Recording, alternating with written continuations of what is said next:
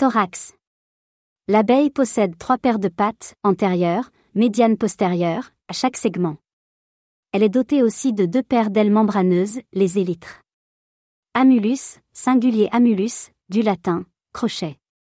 En vol, l'aile antérieure est liée à la postérieure facilitant, ainsi, la stabilité. Rayon d'action. L'insecte couvre habituellement une zone d'un à deux km autour de la ruche, voire une dizaine en période de disette. Hauteur. Son envol peut atteindre entre 10 mètres, pour le faux bourdon, à 30 mètres du sol, pour l'ouvrière. Capacité. L'ouvrière possède une capacité de stockage de 90 mg et peut également transporter 75 mg de pelote de pollen.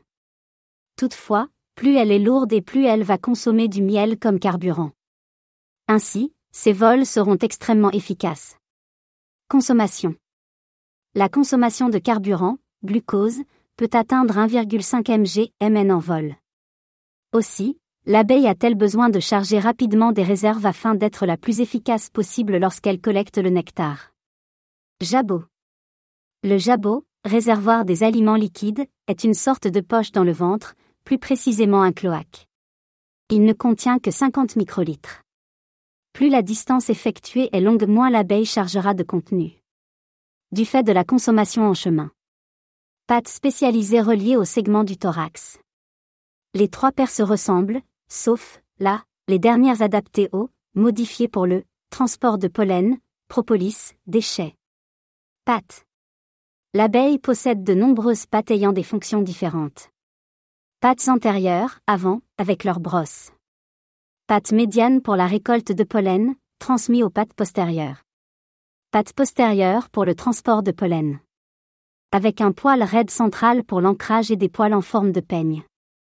Les pelotes de pollen sont malaxées avec du nectar ou miel. Les griffes sont utiles pour des surfaces rugueuses alors que les coussinets sont utiles pour les surfaces lisses. L'abeille est dotée de pattes spécialisées reliées au segment du thorax.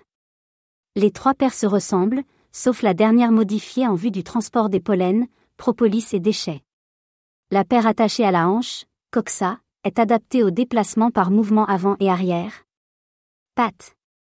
Les antérieures sont équipées de brosses. Les médianes sont dédiées à la récolte de pollen lequel est transmis aux pattes postérieures.